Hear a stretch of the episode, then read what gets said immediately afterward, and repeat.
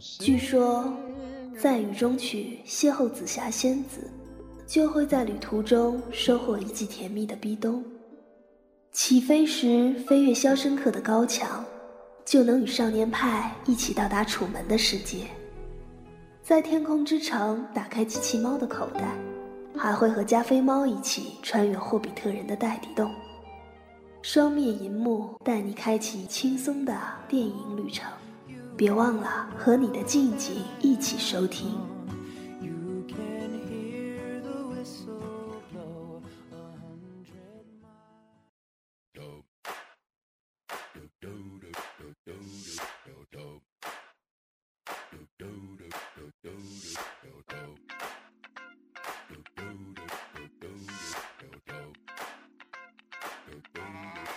欢迎收听我们的第二十一期节目。我们的两位嘉宾来打个招呼吧。大家好，我是高冷老师。然后，然后我曾经伺候过二十世纪福斯。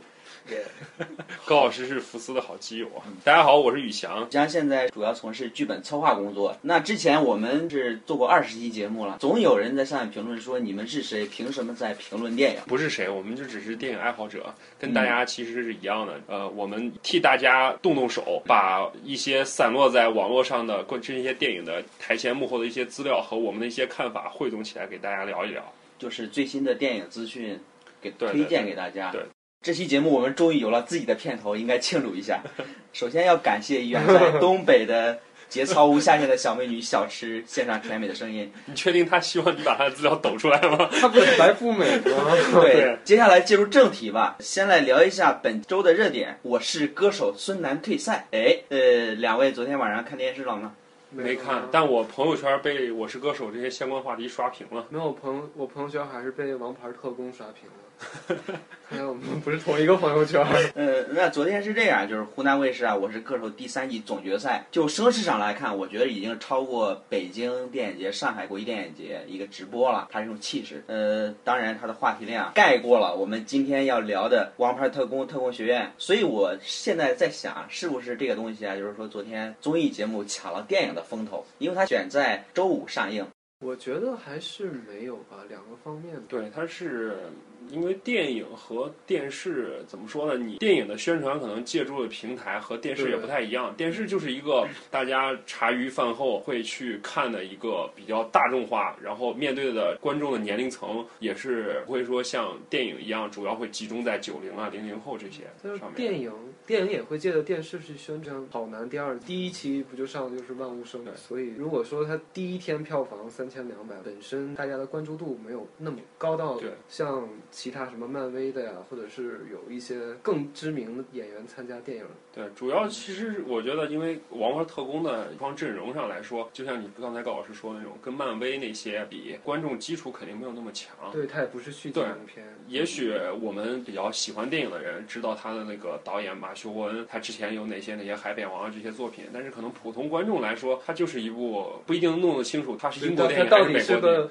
青春校园片，还是一部间谍片，还是一部动作片？对，而且据我之前感觉，他好像在宣传方面铺的阵仗也不大。我记得昨天去看电影，特别印象深的就是在电影院门前的那个公交站牌上打了一个大很大的“飓风营救”的英广。但是结果今天今天我们是来看《王牌特工》，就是给我一种感觉特别逗的反差效果。也挺奇怪，这出的片《飓风营救》是给基美在发，他可能跟欧罗巴是关系。可能《王牌特工》是福斯电影，这个可能很多人都不太清楚。我可能当当时没想到今年会，可能今年福斯大片儿也不是没有去。对，因为感觉可能《王牌特工》它是一个商业片，但它不是说像漫威出的那种特别主流的商业片。它跟《飓风营救》相比就能感觉出来，《飓风营救》真的是一个很典型的好莱坞动作片，是一个商业片。那这样综合考量来看，这部电影还是说从它的主创到宣传，呃，没有一个太大的声量啊，对吧？确实，是因为他主创也来华。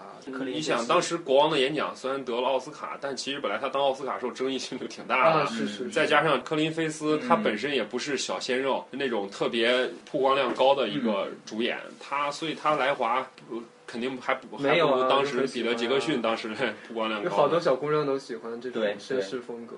可能在中国的市场是数一数二了。开场聊过本周的综艺热点，嗯，那接下来回归今天的主题吧，《王牌特工：特工学院》。那首先这部电影的剧情还有这个制片背景，两位来给大家介绍一下吧。剧情上来说，他他之前不是网上一直在说嘛，他是马修·沃恩写给特工片的一个一封情书嘛。他剧情套路真的就结构很简单，呃，一个屌丝小青年，呃，一个中年绅士特工，他们之间的关联就由屌丝小青年的父亲当年在算是在任务当中救了这个特工一命，然后这个屌丝小青年由于失去了父亲，家庭产生了变故，他的母亲生活也变了，他等于说人生。很灰暗，没有工作，然后跟自己的继父发生矛盾，继父好像还是小流氓那种，到处追打他的感觉，他人生基本上就是走入低谷了。结果他想起了当时这呃中年特工为了报恩送给他的那个勋章，勋章后面有个电话号码，他遇到困难的时候让他去求助，求助他就去找这个，求助完之后这这个就顺理成章的特工改变他的命运，这是很典型的商业片结构，一个特工养成记。对对对对，一个三就是三段式的一个结构嘛，人开始一些背景铺陈。然后第一个一转折，他人人生状态发生改变，然后中间主要的内容就在于这个特工间谍生活当中，然后到最后一个大结局。那说完这个剧情简介的话，高老师来介绍一下导演背景，包括这部片子它的一个制片背景吧。导演背景就是马修·沃恩，虽然这个名字大家就是特别熟悉，但他导演过的电影可能大家都看过，因为他特别喜欢改漫画电影，比如那个《海扁王》《X 战警》的第一站，就是前面三部曲之后。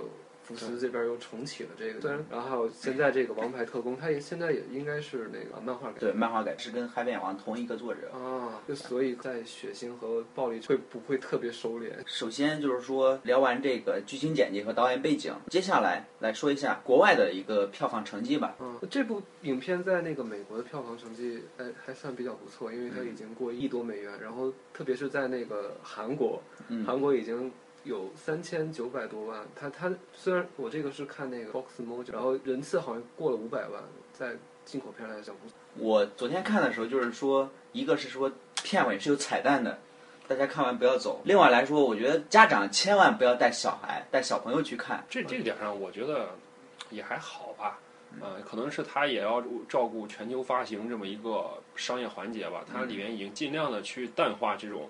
当然，你说暴力，它非常暴力。但它血腥程度上来说还好，我因为我注意到电影里边那些什么从中间一刀劈下去把人劈成两半啊，包包括最后那个爆头，他基本上都都是很收敛，没有那些血浆满天飞的场面。最后爆头更是搞了一个是很很童话式的呈现，那人头爆完之后就是各种烟烟花绚烂的场景出出现。确实是，但是。家长如果是十二岁，高老师有不同意见，还是别带孩子看这种。至少孩子问孩子问你的时候，这按人就两半了，要不就手手就手手骨折，然后呲出血的那个刀锋的给你脑袋血没了。对，关键就是我当时看他他没有血，你知道吗？其实对我来说我很失望，你知道吗？我很想看那个血啊。嚓洒出来了，那个场面我也想看。对，我是抱着看二级片的心态来的哈。其实血浆来说，我觉得就是血浆片跟暴力是没有直接的关系，在我觉得是没有直接关系。你像，就是说把人。从中间劈成两半，没有一滴血渗出来，我反而觉得是更恐怖。就是意思是感觉刀特别快，是吧？对对对，然后觉得就是血过不沾痕的那种感觉。对对对，他可能考虑全球市场，不会放太多的血血血浆进去。对对对对。另外一个层面是说，血浆片这是一个典型的就是 B 级片的一个标配吧。对。对，因为我想起咱们记不记得咱们当时看《扫毒》，我觉得那个残忍、那个暴力程度上来个跟这个不遑多让啊。那个剁手是正儿八经刀刀到肉的那种，血呲一地，然后整个 整个主演脸都刷白刷白的那个。我是我想说，如果那个片子呃在中国能上，而且还有小朋友去看，可能家长会觉得这个片子简直就是个童话。对，接下来进入这个三句话推荐环节，包括影片的一个打分，满分是十分。谁先来？高老师先来。我先来吧。我觉得这部影片可以给八分。嗯。啊，但是首先是它有那个 教堂，教堂那个被删减的戏份的话，我会给八。我这个片子我给他七点五吧。嗯，一个是高老师刚才说那个教堂删减了哈。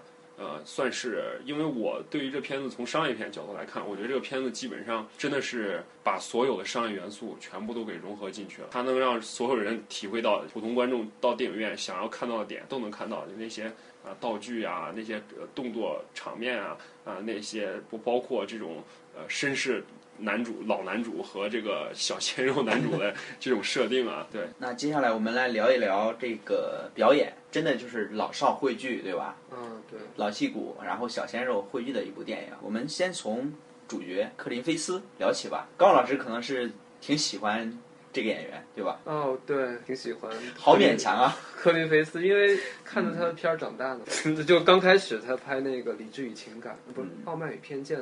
达西先生，后来又拍《国王的眼睛》的奥斯，再后来还有一个什么《裁缝郭将和》，就是也是那个间谍片，嗯，他演了一个反派吧，到最后就演的特别的，总体来说特别的内敛。他之前是演过间谍的，像像小亮昨天说的，他首先给人一个感觉就是一一副性冷淡的表情，嗯，是吧？就会觉得说就是，当然这个刚才说的话可比较粗俗一点，说白了就是他是一个很看起来很严谨。看起来那个英伦绅士、稳重的英伦绅士的这种感觉，然后在这个电影里面给大家一个比较大的反差。B G 单身日，英国最有名的那个小鸡电影嘛，嗯嗯，就是女八零后就看喜欢呃欧美的话都会。B G 单身对对对对，就特别喜欢这个男主。高老师也是比较。就是怎么说呢？就是我我我我没别的意思啊，我因为我身边喜欢这个《B J 单身日记》的以女性观众的比较多。说女的我没看过《B J 单身日记》，我没 看过。高老师立马来洗白，没关系没关系。就是 我刚才想表达，就是高老师也是个感情很细。我喜欢看《真爱至上》，谢谢。有小资情调的，对对对对对，男士对吧？高老师现在还是单身，如果说哪个呃女听众。对吧？有意愿的话，我们可以帮牵牵线。掐了别播。对对，那那个片尾我们公布高老师电话和 QQ 还有微信号 哈。对对对，呃，这个克林菲斯两位就是觉得他在这部戏中表演，呃，有没有一个太强的视觉冲击力？就是他第一次演动。对，然后我这边就说是那个反差特别强。对。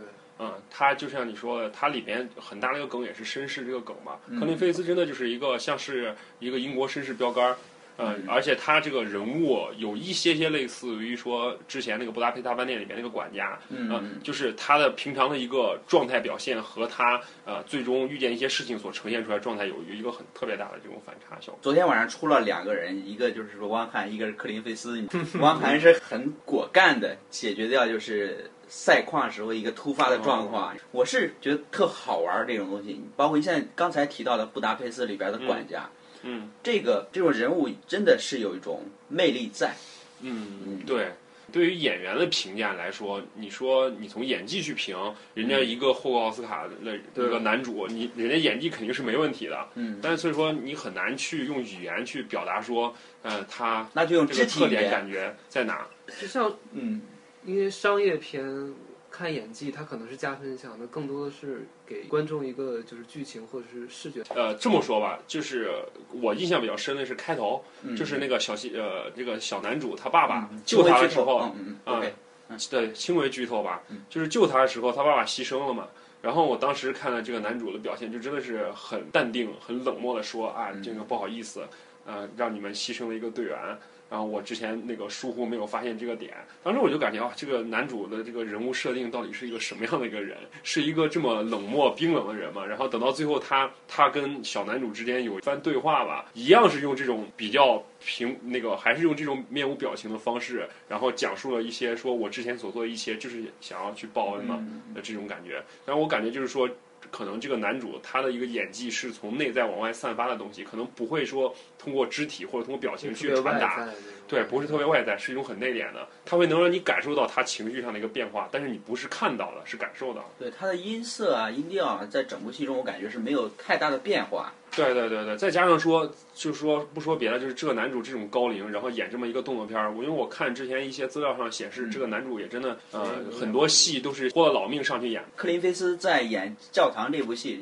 就是说，准备了半年时间来演，对对对对。然后我们中国就是一下子一刀切，五分钟就没了。嗯，对，这是非常悲哀的一件事情吧。那就是只能说什么分上这个上，想看也看不。对，呃，聊完这个老戏骨啊，菲林克克林菲斯，接下来聊一聊这个小鲜肉，嗯，然后这个特工养成这小男孩叫塔伦艾哲顿，大家觉得这个演员来说有没有一种惊喜的感觉？就像说。重返二十岁中的鹿晗还好，这个演员我觉得就很典型的美国商业片里边为了满足年轻女性观众的一个呃，也不能说年轻女性观众，所有女性观众的一个视觉欲望，中间特别给了他以及他们特工学院那几个 年轻演员一个露肌肉的机会嘛。那就是各种展现各种露肉啊，就是在卖肉嘛。所以我之前一直说，就是这个片子商业元素浓，就是它方方面面的，就是你仔细去想，它没有大的点让你觉得特别有爆点。全部是这种细碎的小点，然后拼凑出来这么一部片子，因为它结构上太简单了。咱们先聊演员，那个是就是说这个小鲜肉，他这个名字叫特工学院嘛，嗯，当然里边也聚集着一批年轻人。这个两个还有两个是比较重要的人物吧，就像那个迈克尔凯恩，嗯，蝙蝠侠的管家，对，还有这个萨缪尔杰克逊，对，塞缪尔杰克逊嗯，是这个神盾局局局长。对嗯，应该说这也就是中规中矩，一个演了大反派，一个老前辈。对，可能安排上有一个好的，就是还是其实还是这个导演很爱的一个东西，就是做反差。那个老管家以前在蝙蝠侠里面是一个中仆，感觉特别靠得靠得住，不管你遇到任何麻烦，你只要向他说，他就永远会用很优雅、很淡定的方式嗯去帮你解决或者安慰你。对但在这里边就跟给人了一个不一样的一个另一种另一种状态。然后包括萨米尔杰克逊，大家应该也能看出，可能从一些。铺出来的剧照或者这些宣传上面就能看出他的形象已经完全变了，和那个神盾局那个独眼儿看起来很冰冷的局长完全是另一种形象，对，特别嘻哈，对，看到他你都要唱，很癫狂的一种状态。对，好，接下来聊一聊这个电影的剧情吧。雨翔先来。其实之前剧情也都聊的差不多了。嗯，呃，简单来说，它剧情真的就是很直白，人生暗淡的一个屌丝男主一个逆袭的故事呗。嗯呃，如他就是运用了所有商业片一个特别抓观众，能让观众有代入点的感觉，就是我们可能很多普通观众生活当中都是一些不起眼小人物，然后受各种压力的压迫，然后想要去改变自己的人生状态，他就是这么一个一个点来代入了。只是说那个老男主就像他人生的一个导师一样，把他引上了这条路而已。这个这个剧情上来说，可能、呃很多来看电影的人并不是被这些剧情吸引的，就是被里边那些呃。小鲜肉男主，包括萌宠设定，包括华丽的特工道具和技能，就包括这个，因为你注意到它，嗯，上面很多这种特工的道具，不是像传统好莱坞电影里边很后现代科技感的一种设计风格，是一种很英伦的风格，可能是从这上面给有一个不有一个差异化的呈现。有一些就实用主义的。对，再加上嗯，如果说我感觉到它比比较美式的一个处理，就是最后世界大乱斗的那个那个局面吧，那个是就很典型的一个漫画呈现风格，给了很多呃，只给了一些呃就很多全景，然后啪啪啪一一堆乱打。接下来我们来聊一聊这个电影中的服装还有美术。在之前克林菲斯之前演的像《单身男子》，用影迷的话说，这个东西是把它提升到一个西装，提升到一个新的高度。单身男子他本身导演他就是个时装设计师，嗯汤姆福特，他之前是 GUCCI 啊，还有 VSL 的设计师，然后嗯他现在自己也有自己的汤姆福特，他就为他拍的影片就是摄影啊或者衣服的质感特别的高高一个 level，可能超越了他的剧情。嗯，对，从他这些服装上面，包括刚才说的那个道具的呈现上面，感觉就很英伦。上面那些特工就是只要出来那个标准行头，就是一身一身西装革履对，三件套。然后呃，最特别就是那把伞，伞应该是特别英国的一个东西，因为大家都知道伦敦的天气比较异常，说说下雨就下雨，所以拿伞是伦敦人的一个习惯嘛。生活习惯，他们出门就会带伞，而且他给你的剧中给你的那个伞还是那种最老式的那种黑伞，长的黑伞，嗯。不是像我们现在那种短小的折叠伞那种东西。对我听到一个说法是说，在伦敦是用不着伞的，因为下雨的时候会刮风，刮风的时候你打不出伞。也是它算一个元，是属于一种风格化的元素吧。嗯，那说到服装啊，其实这个电影的服装设计正是单身男子的服装设计。还有就是有没有感觉到这部电影，我在看的时候，我是就是看它裁缝店整个场景，会想到布达佩斯大饭店，它的一些质感，它的色彩。对，应该是属于那种，其实就是风格化的一个处处理嘛。嗯你小亮是想到布达佩大饭店，我是当时看见那些装潢的风很欧洲古典的装潢风格，包括最后那个镜子，我他把手摁在镜子上，如果没有那指纹扫描，我觉得特别像哈利波特。嗯，就都是比较英伦化的。对对对，就很英伦的一个东西，就是我之前说的，没有那种现代科技感的一些这些呈现。有时候看到最后的时候，觉得是不是不就是个 B 级的 cult 那些片儿对对对，对片儿的感觉。对，这也是他可能导演的一个自己呈现化，因为我从《海扁王》我就感觉到这个导演他不是，呃，他在画面的呈现上不是那种遵循好莱坞商业化生产流程的一种，我呈现出好像很科技很有想象，对，很机械化那种东西。我呈现的都是一些让大家感觉有一点荒诞，但是细细去看的时候，你又感觉它很精致的一个。就是需要慢慢的品味吧。对对对对对，有一些色彩啊、服装还有美术的处理。对，嗯就是整体给我感觉就是他用这些画面让大家吃了一个英伦大餐吧，但英国英伦餐好像不咋地吧？每个人都在黑英伦餐。只有只有炸鱼和土豆儿。对，因为里边你看到它出现了麦当劳嘛，嗯，对对对反差。对，那也是一个很强很压。就之前跟小亮也也提到过，就是说，嗯呃，是绅士概念是什么？我们不不敢妄度揣揣测说导演是想做什么讽刺或者什么东西，对但是他这个反差效果，可能就也是一个开放式，留给大家去想什么是绅士。他之前男老男主和小男主有一番对话，就是小男主问他。啊、什么是绅士？老男主说，绅士就是你坐下的时候会先询问我，然后和调一杯那个马提尼，嗯，对他，我感觉这是像在讽刺说什么是绅士，绅士就是由你只要表象能呈现出来，不管你的内在是什么。所以当时当时老男主去和嗯萨米尔杰克逊吃的那顿饭时候，推过来一个特别大的餐车，然后掀开那个餐盘之后，你发现里边摆的全是麦当劳，代表就是一种生活品味吧。对，因为麦当麦当劳你吃完就饱了吧？对对对对对，同时我我我自己觉得啊，就是这种麦当劳，首先第一反应我肯定说这这是麦当劳的软植入嘛，嗯还有一种剧情式软植入。其次，我就感觉就是导演借这种软植入的方式，向大家表述了一个东西，就是你虽然看到我的画面风格呈现的是很英伦、很复古，可能会有一些刻板化的东西，但其实我的内在就是好莱坞商业速食片儿。嗯，我会给你带来欢乐，会给你带来刺激。你们看完之后就像吃一顿麦当劳一之后一样。说那个本来今天打算西装革履的聊节目，对吧？对对对。嗯 反正你们也看不见，我们现在穿的就是西装革履。对，拖鞋。对啊对，我们都是二手嗯房，。个关于绅士的定义，关于电影中对于绅士文化的自嘲，我觉得马修恩是有自己的独特的描写的。对他肯定是有他自己的一个想法吧，嗯，也是他之前呃特别喜欢这种反差化的一个延续吧。那接下来我们聊完绅士，来聊这个电影另外一个最大特质是关于特工。嗯，那看这部电影，您感觉跟零零七有什么不同的感觉？就是比零零七更更欢乐一些。对，然后其其实就是更荒诞化的那种嗯喜剧笑料的这种东西。你像嗯、像是比如说他们在。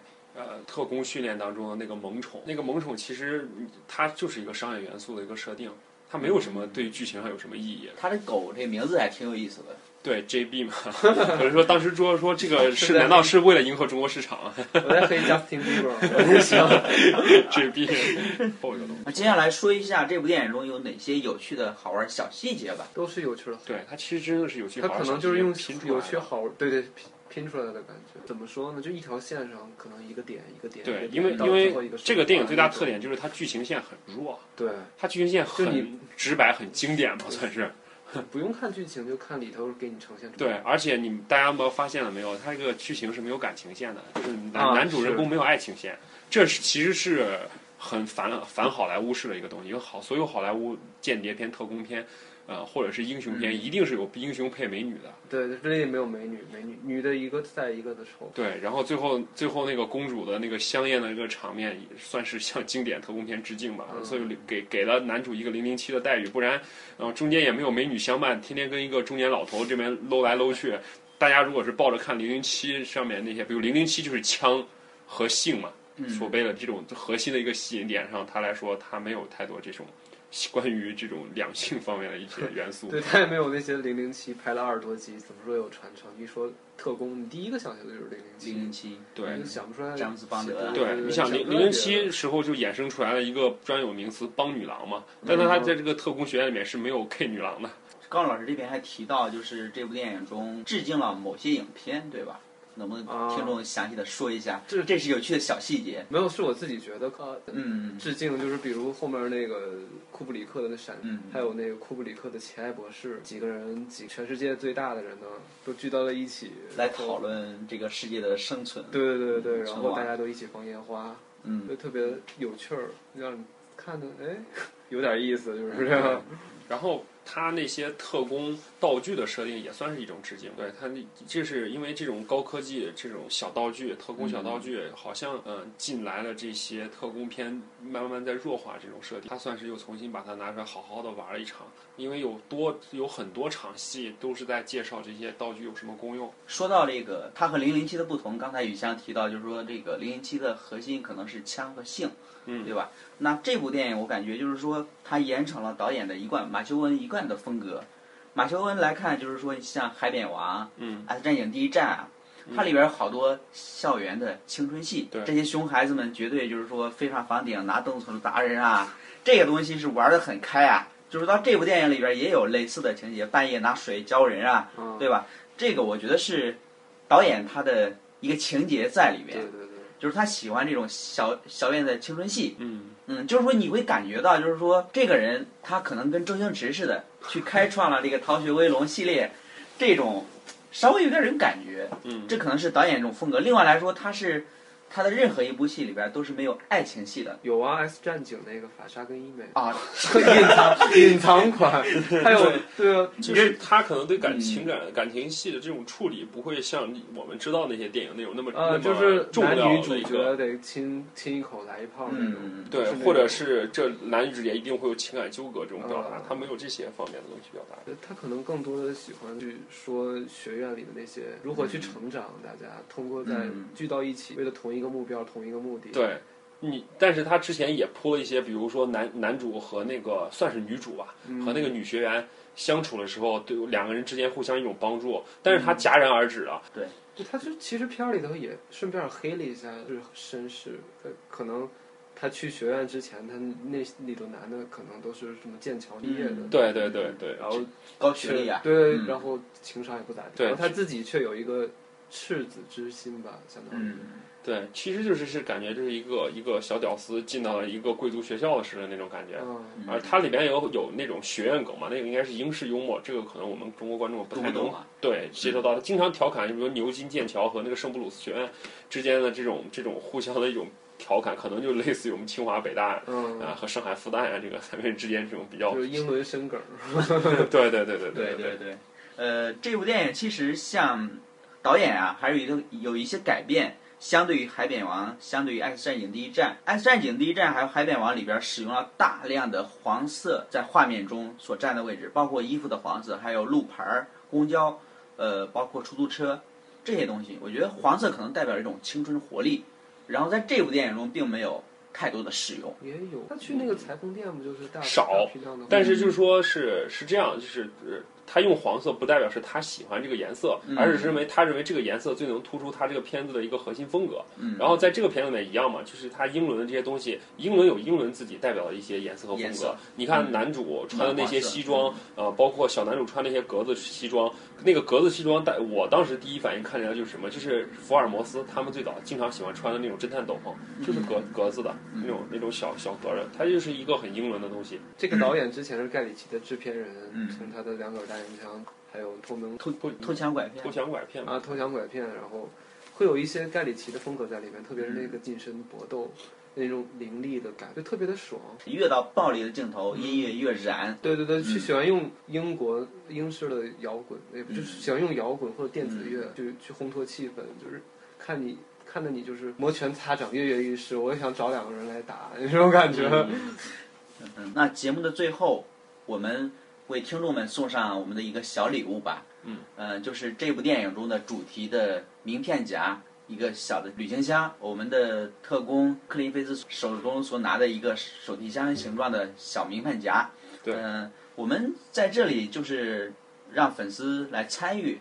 评论吧，就是评论转发我们的这条微博，嗯，呃，包括网易云音乐，还有我们的百度乐播、荔枝，呃，喜马拉雅，等多平台。对，多平台，只要在下面评论，对于克林菲斯的一个这整部电影的一个观感吧，然后喜欢哪位演员，我们会抽取这个点赞量最高的送出去。这期节目我们把《王牌特工：特工学院》这样一部想象力爆棚，然后在我看来是想象力爆棚的、五彩缤纷的一部电影，推荐给大家。呃周末时候有时间可以去看一下，在近期的热映的电影中，可能算是比较优秀的了。嗯，嗯，虽然我们聊的这个比较性冷淡，因为对英国就是嗯，所以说呃这期节目就到这儿了，感谢大家收听。好，谢谢，再见。大家再见。